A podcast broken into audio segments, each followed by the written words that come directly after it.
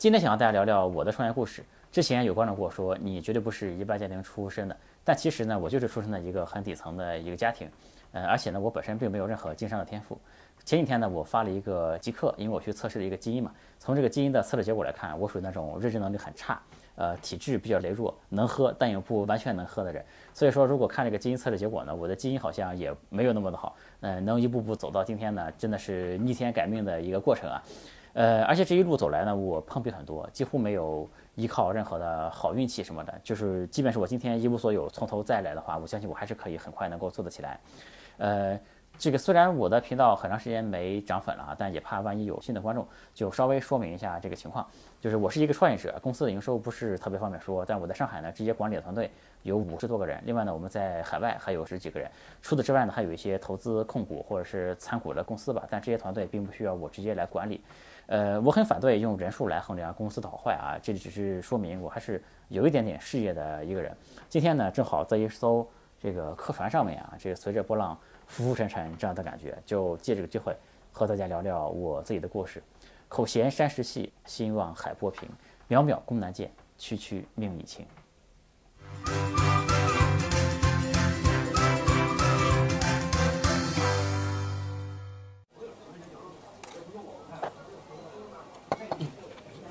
有趣的灵魂聊科技人文，我是李自然。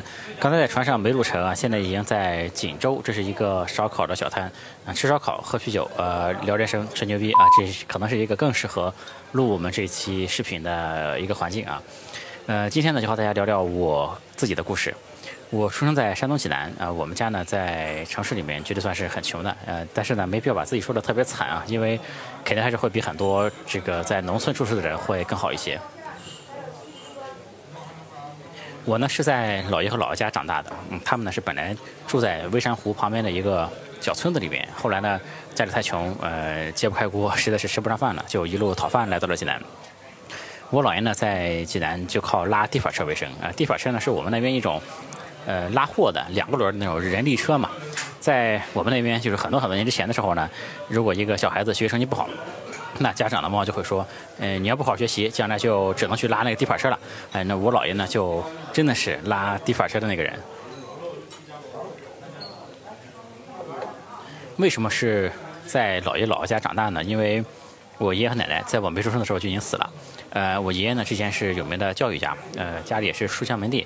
呃，文革的时候呢，就在校长室里面上吊了。后来就奶奶也进了监狱嘛，也去世了。后来。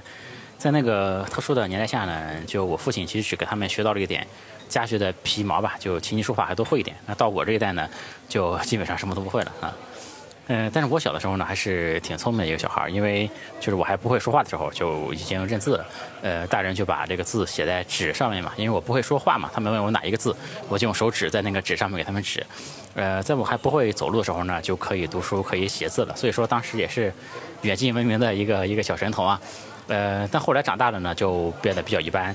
然后上学的时候有篇文章叫做《伤仲永》，然后我们老师又跟我说：“哎，李自然，想想你小的时候，哎，多聪明，对吧？你现在就是那个仲永啊。”那到我五岁呢，就是我妈带我去考学前班嘛，去报考学前班，然后老师就出题考我嘛，我就拒绝回答问题，因为我觉得这个题太简单的，出了简直是对我的一种侮辱了。老师又觉得哎太牛逼，这小孩就不敢收我这个学生，然后就上报到了济南市的教育局，教育局呢就组织了十好几个老师嘛，把我围在一个屋里围成一圈，让他那个呃给我进行了一个考试，考试结果呢最后就是直接让我们从三年级开始读。嗯，我妈呢就觉得。就是让一个五岁的孩子读三年级吧，呃，和同学年龄差距太大了，就让我从一年级开始读。我当时应该是当年吧，唯一一个这个济南市破格录取的小学生吧，五岁就上了一年级。说这些呢，其实不是说我有多厉害啊，其实我想说的恰恰相反，是因为我觉得，呃，这件事呢是我人生中的第一个大坑，算是，嗯，就是，嗯，事后如果想这件事呢，如果当年直接上三年级的话呢？就是将来可以彻底走报考少年班的那个路线嘛，那可能会更好一点。呃，在我的家庭呢，当时说实话没有那个眼界，其实也没有那种背景和实力吧。因为我那个小学呢，其实就是一个普普通通的小学啊，就即便是我上了三年级，恐怕也给不了我真正所需要的那种教育嘛。你无非就跟着大家一起来学嘛。呃，但事后看啊，就我觉得无论如何让一个五岁的孩子读一年级都是一个很差的选择。呃，若干年后呢，我读了一本书，那本书里面他研究了就是入学年龄对未来个人成就的影响，因为入学时间每年都只有一次嘛，但是。小孩的出生日期是每一天出生，哪一天出生都有，对吧？所以说入学的时候呢，总会有一些孩子就会大上几个月，呃，然后呢，那本书分析的数据嘛，就从数据上看呢，这些大几个月的孩子呢，在未来的人生中啊，就也更容易取得更高的成就。因为如果都是成人的话呢，嗯，那大一岁小一岁没什么区别其实，但是小孩子的时候呢，因为大家发育都很快嘛。就是你多多发育几个月，你的体格、智力就都会有一些优势了。那些入学比较晚的小孩呢，那他在和同学的竞争中啊，就相对来说处在一个比较有利的一个地位。那随之而来呢，就是他们更加的自信嘛，就是表达能力也越来越好，甚至呢领导能力也越来越好。就因为他们有更大的概率能成为一群孩子里面的那种小头目嘛。嗯，但对于我来说，我就上学比较早嘛，我永远是。班里最矮的，那就是一直上初中啊，就是班里最矮的那个。然后，主要是我同学的年龄也一直都比我大两岁嘛。这个带来的最大的问题呢，首先就是和小姐姐搞事情就很困难。呃，你叫人家小姐姐呢，人家是真的把你当弟弟。所以呢，想早恋呢，也一直没有成功啊，一直到就是高中以后才成功啊。所以说，尤其是男孩子呢，我觉得就千万不要上学太早。嗯，更重要的是呢。就一直到初中啊，我都是个头比较矮的那个嘛。虽然我现在一米八的身高还凑合啊，但当时一直都是坐第一排。然后其实整个人的性格，因为年龄比较小嘛，也是比较懦弱的一个性格。这种性格呢，其实对我后面创业也产生了很大的影响。呃，在我刚创业不久的时候呢，那我们当时做那个电话营销嘛，就是我公司呢就有员工，他把公司的电话卡拿到家里去打，就是打私人电话嘛。就我觉得应该告诉那个员工，就是你不能这么做，对吧？就但是呢，当时就是我不敢，就是不敢训人。当时，呃，我不知道这个事儿该怎么办，然后我就在屋里走来走去，走来走去。然后我当时的女朋友就问我发生什么事了，呃，我给她说了这件事之后呢，她就拿过了我的电话，以我女朋友这个就是准老板娘的这样的一个身份，然后打给那个员工，告诉他说你不能这么做。那这件事情呢，其实给我刺激是很大的，就我觉得。必须要改变自己才行，让自己变得敢于表达，让自己的脸皮更厚一点。所以说，我觉得这个创业嘛，就是第一个真正的转折点，就是呃，就就意识到自己必须要有呃改变自己性格的勇气。就很多人觉得性格是不能改变的一个东西啊，就我觉得可能最底层的那个性格不好改，但是其实还是有很大的可以做到的空间的吧。我觉得就是创业这件事儿，你不能相信。有什么东西是命中注定的？哎，他就是这个性格，他就是这样的人。不，我不是这样的人，是吧？我一定要成为，就是我想成为的那样的人。嗯，若干年后再看呢，就是我觉得不敢表达是这个世界上最愚蠢的事情之一。比如说，如果你喜欢一个姑娘，那又不敢给她说，这其实这个以我今天来看，那我觉得是很傻逼的一个事儿，是吧？因为你表白一下。有什么损失呢？没有任何的损失。但如果你不说呢，就没有任何的机会嘛，也很可能浪费了这个姑娘，对吧？但是年轻人呢，就是缺乏勇气嘛。这个很多年轻人都是缺乏勇气的，就是甚至还会把这种愚蠢当成是一种情窦初开的美好啊。我觉得这就比较扯淡，是吧？所以说，我觉得我们还是尽量的变成一个勇于表达自己的一个人。我觉得这是对我创业来说是非常重要的第一步。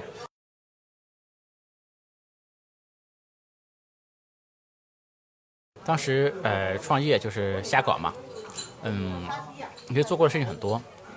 当时也就是给人做过网站，甚至卖过酒水，卖通讯器材、电话卡，也卖笔记本电脑什么的。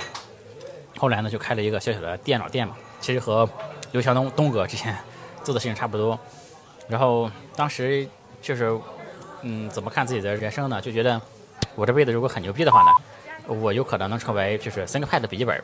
山东省的总代理哈，这个我就看到了人生的这个上限就在这里了。因为当时呢，这个能做什么生意啊，就完全取决于自己身边有什么，能看到什么，对吧？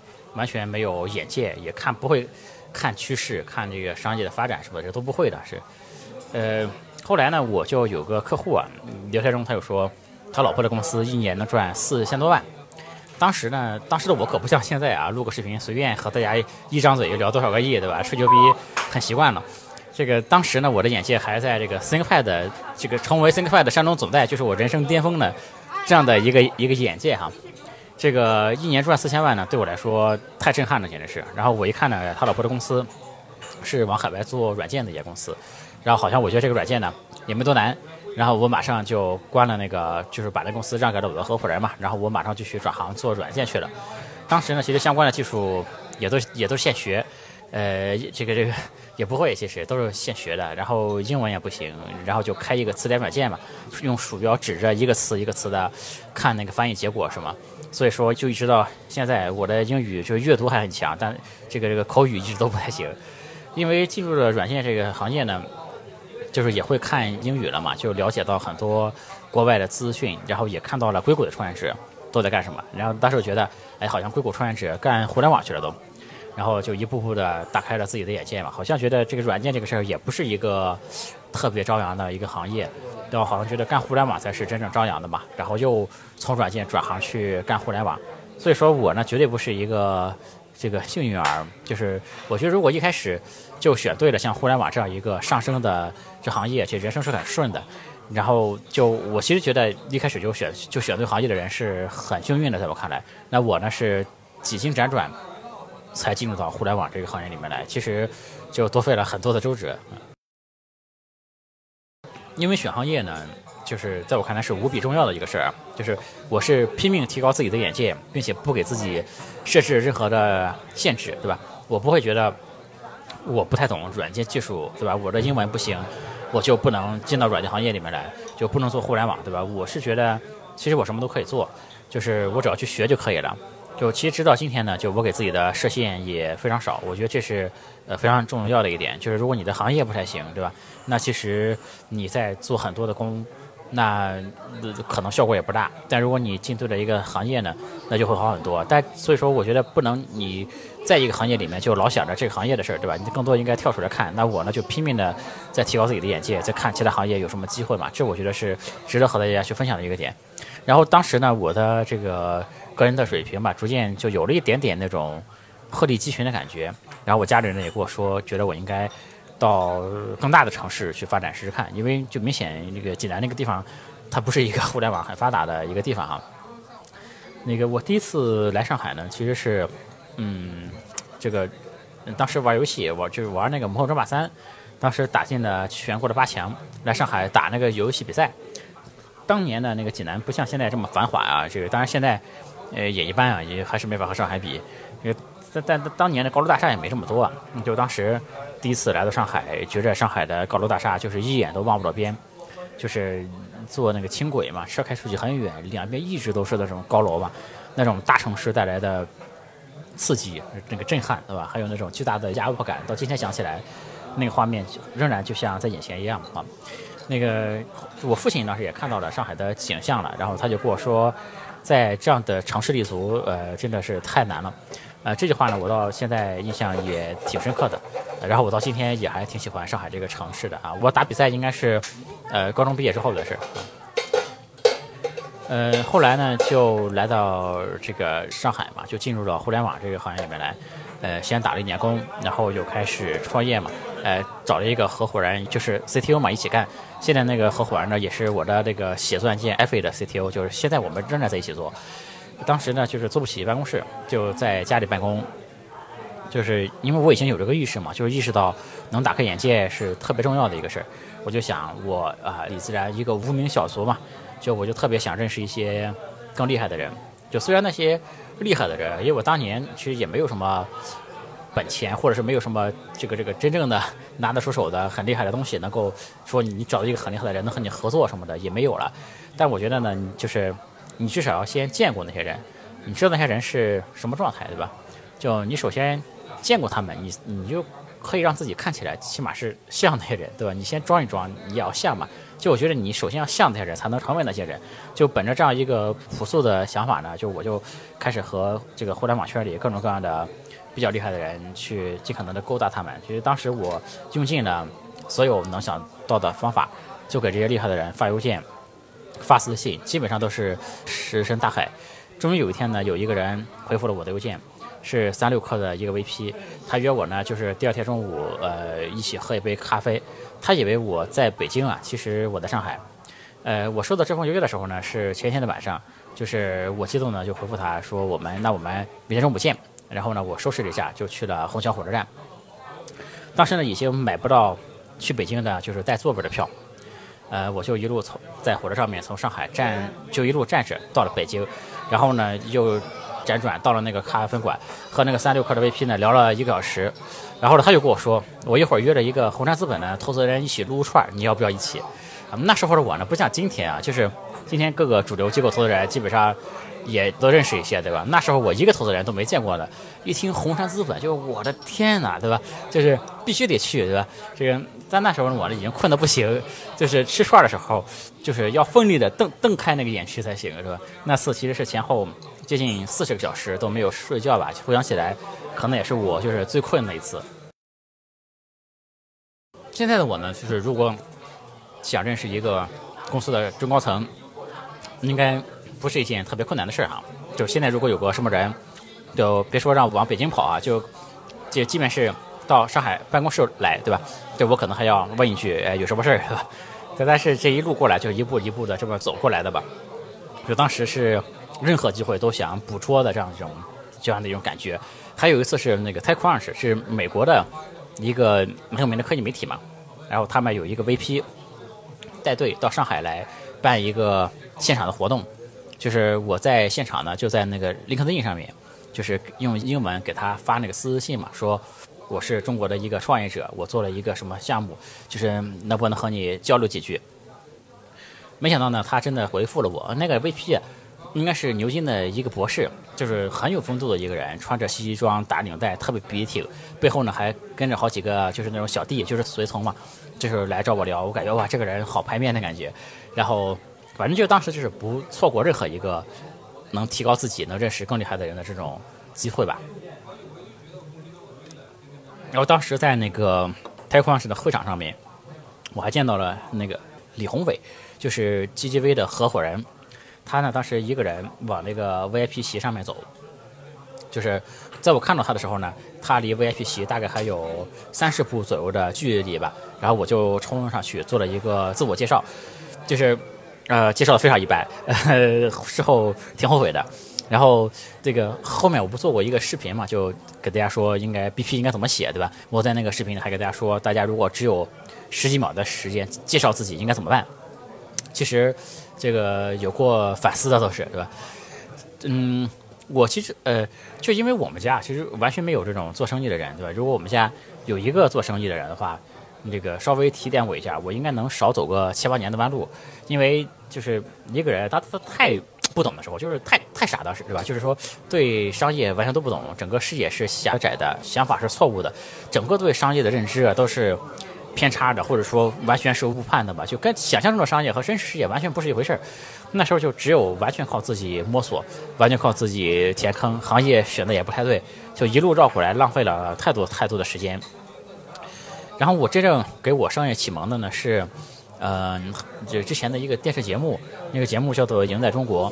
嗯，其实这个节目才是我真正的就是商业启蒙老师吧。因为那个节目里面呢，他请到了很多知名企业家，然后让他们来点评，他就还选了很多的创业项目嘛。然后有一些知名的企业家来点评这些创业项目。我其实在这个节目才第一次知道了风险投资这个概念，因为当时那个节目请了软银赛富的严燕，请了 IDG 的熊小哥，就好几个投资人嘛。当时就觉得这些能上《赢在中国》的这些嘉宾啊，这些大咖，就像天上的星辰一样的感觉，就是是我永远都不可企及的存在。那后来呢，其实我逐渐的就也认识了一些大佬嘛，和大佬一起聊天，一起吃饭。这时候呢，那大佬就坐在我桌子。这个对面的位置，或者说就坐在我的旁边，就是我之前看过一个故事，就是小孩练球嘛，就是 C 罗是他的偶像，对吧？到后来呢，就是可以和 C 罗在一个球场上面踢球吧。然后我其实有一点点这样的感觉，就以前都是传说中的人物，对吧？后来也我也可以和他坐在一起吃饭聊天什么的。然后当年就是赢在中国的主持人就是王丽芬女士嘛，就我们其实也在一个共同的群里面，大概好像是一两年前的时候，就是他写了一本新书，呃，他说在群里说嘛，可以送给这个群里的朋友们。就我当时呢就想发个消息问他，呃，要一本书，呃，消息写完之后呢又删了，呃，最后没有发，然后呢就改说了几句感谢他的话，说他才是我的商业的启蒙老师什么的。呃，因为我觉得这个电视节目呢是多年前的一个美好吧，现在再看呢，可能就是我也不太需要再回去看这个节目什么的吧，就不太想再触碰心里面最美好的这个东西。所以说，呃，在我们团队就是还去团建的时候，还有好几次和这个合作伙伴就是聊天的时候，因为我现在就是有一点点就是小小的名气哈，就是有人大家就跟我说啊，就能和我合作是很幸运的一个事儿。呃，当然他们也是说话好听，是吧？比较好听。那我就给他们说了，其实是我很幸运，其实是我走了这么远啊，才能和你们坐在同样的一张桌子上。前段时间有个呃投资人，我还在发朋友圈说，说如果一个优秀的创始人，你过了两三年，你就会发现他的变化很大。如果一个人过两三年变化不大，那说明他可能不是一个优秀创始人，对吧？就这个意思。而且他说呢，就是过几年给人感觉发生就会发生很大变化，甚至连穿衣的风格都会改变。我听到这句话的时候呢，其实感触还蛮深的。因为我刚开始创业的时候呢，就是根本不注意自己的这个形象什么的，当时都觉得应该干事儿嘛，对吧？就是效率。当时也没有什么品牌的衣服，就甚至呢，当时为了节省时间啊，就是我理发都不到理发店去理，就是买了一个可以设置头发长度的推子嘛。就自己推一下，然后推的那个头特别的圆，大家可以找张照片放在这个视频里面。到后来呢，我就这个有一天就开了窍啊，觉得如果你穿的稍微体面一点的话呢，那就可以给人留下好印象嘛。而且这个好印象呢是白来的，因为它成本很低，它不需要你多说话或者是表现的多么好，对吧？你只要穿的体面一点，穿好看一点就可以了。然后我就觉得应该去改善一下嘛，然后我就。到商场里面想去找这样的一个品牌，然后就发现了一个叫 Ted Baker 一家店，就他们就在上海 ITG 资本旁边的一个商场里面，然后也是这个去 ITG 那面之后就去商场里面逛嘛，发现这样一家店，哎，我一看这家的衣服这个做工挺精致的，然后我就拿了件衬衣嘛，我就问店员这衬衣多少钱，店员跟我说是一二开头的，然后我还以为呢是这个一两百块钱一件，哎，我觉着。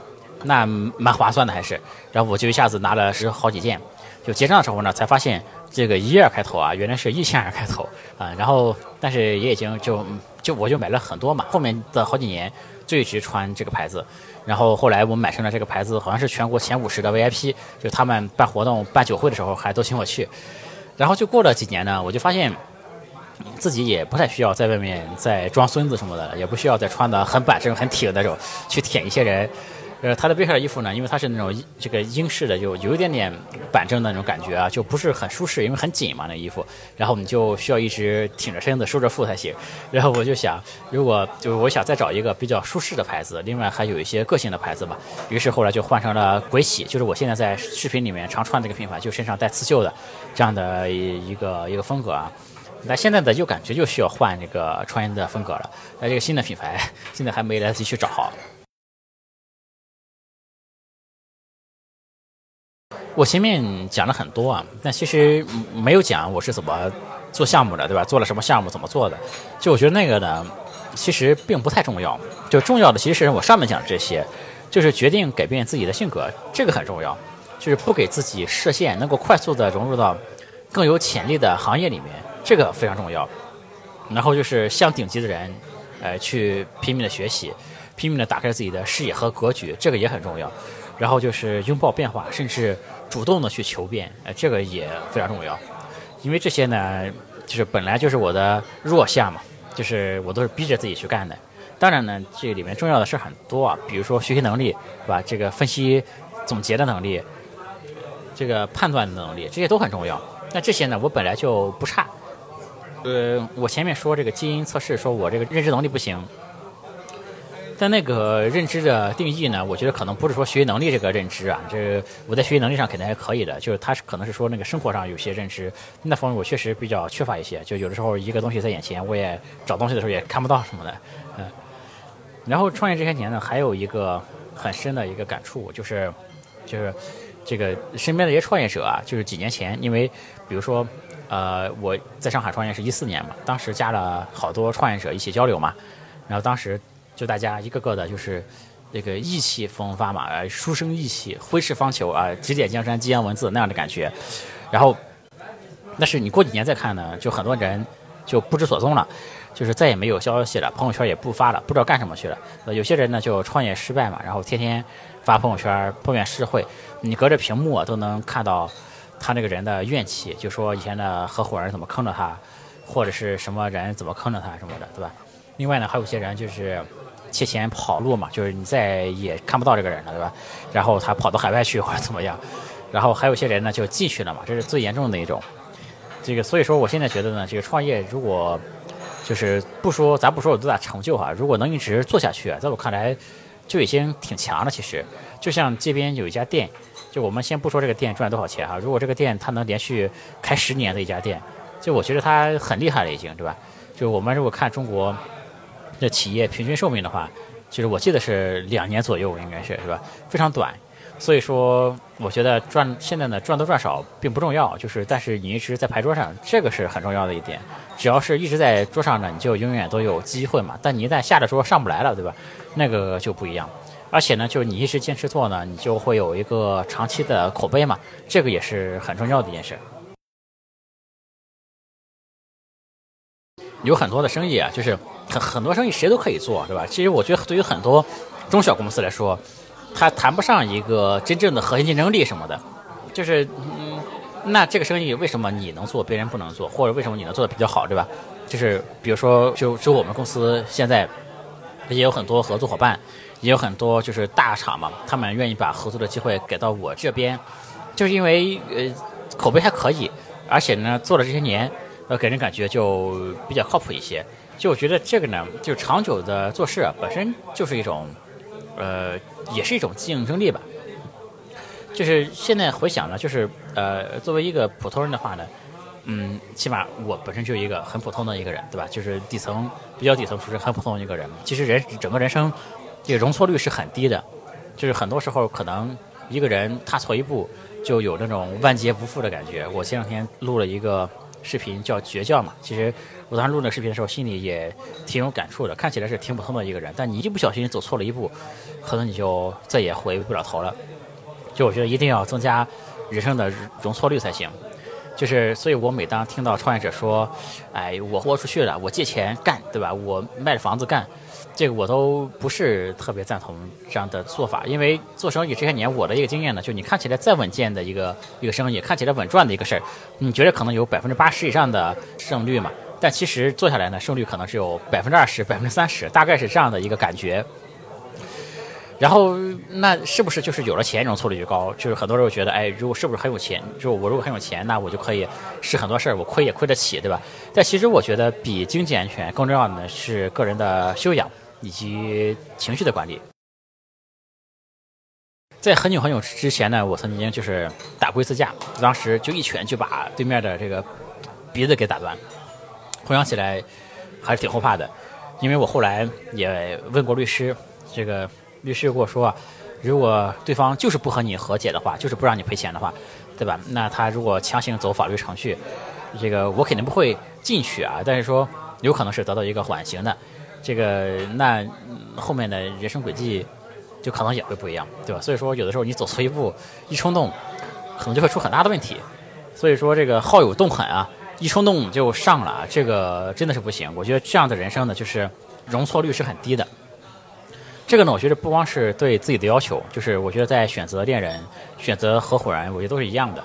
呃，有一些女生呢，很容易被一些小事情打得动嘛。看到男生送自己花，对吧？看到男生送自己回家，或者是这个有一个什么事儿在风里雨里等了很长时间，就很感动嘛。那这个呢，我觉得其实很廉价的，就因为这个人人都可以，啊，起码你短时间内装一下都可以。因为当你选择一个。长久的和你一起走的人，或者选择一个长久的合作伙伴的时候，我觉得最重要的是情绪一定要非常，就这个人情绪一定要是非常稳定的一个人，这样才可以。嗯，就有句话说啊，就是说人的一生，要么一直在治愈童年，要么一直被童年治愈。这个我呢挺幸运的，我其实属于那种一直被童年治愈的人。就是我回想起童年来都挺幸福的，还是虽然当时家里很穷，但就是我们家里很人很多嘛，是一个大家庭嘛，住在我姥姥爷家，就那个年代，对吧？一家人就人也很多，然后我姥姥生生了也不少，然后就是家里人都挺疼我的吧。其实我一直都是那个桌上只要有一只鸡，我是肯定能吃到鸡腿的那个人。虽然我更爱吃的是鸡翅，嗯，但人呢总要就是弥补以前的东西。就是我前面说了啊，我们家没有做生意的什么的，就是在创业初期呢，我能就我在特别需要提点的时候，我也只能靠自己，就是一路走来呢非常不容易，就可能还是潜意识受到了这方面的影响吧。我现在才不才愿意就是不停的录视频嘛，希望就是说，如果当年的我对吧，到现在就是能够看到平行宇宙，我我在讲这些东西的时候，能够得就是说，或者是那些刚创业的人。能够在里面得到一些启发吧，就是能到得到一点点东西也可以，对吧？能够帮助到这些人，那也让他们少走一些弯路，对吧？因为有的时候一个东西别人跟你说一下很很简单，其实，但是你自己去摸索一圈，就是要花费一两年甚至更长的时间。那我的这视频呢，嗯，一直都是和实战结合度比较高的。就我之前讲的很多项目，后来我自己也都去做了。对我讲东南亚，到后来就我们也去做了一个音频项目吧。后来那个项目虽然停了，但我们现在在印尼那边也还有自己的公司，也还有业务在做。然后讲 M 三，后来自己也做了。那么讲那个新消费，我们后面也投了几个项目。嗯，还有讲社群啊，还有讲其他一些东西，我们也自己也都在试。嗯，这个软件出海也讲过，对吧？就我们也在做。我现在的方法论呢，其实和很多创业者嗯不太一样啊。这个我的方法论可以将来有机会再和大家分享。我们其实是一个嗯，同时会在很多方面做尝试的这样的一家创业公司。就是其实有很多创就是创业者，他都会说我将来想成为这个今日头条这样的公司，或者是腾讯这样的公司。因为其实我们看到这公司做大之后业务都很多嘛。然后其实那个我觉得如果想成为这样公司的话，为什么你从一开始？就为什么不能从一开始就是这样的公司，对吧？就是说，这个从这个就是组织架构上面、多元化上面这些东西，对吧？这个当然有机会将来再和大家来分享啊。嗯，这些今天所以说我在讲这些东西呢，我绝对不是说作为一个自媒体人和大家讲，对吧？就是我是觉得永远把自己置身在活着的战场中央，对吧？而不是做一个旁观的解说员。呃，我视频呢做了三年了啊，今天给大家讲了一些我的故事。呃，人生如逆旅，我亦是行人。后面三年呢，还会有很多新的变化，就是希望我能一直在这个牌桌上面。呃，三年之后呢，再和大家分享我新的感受，也感谢大家一路的陪伴。最后一句话忘录了，有趣的灵魂聊科技人文，我是李自然，我们下次再见，拜拜。欢迎加我的微信，我的微信是李自然五四六零，全拼的李自然，数字五四六零，李自然五四六零。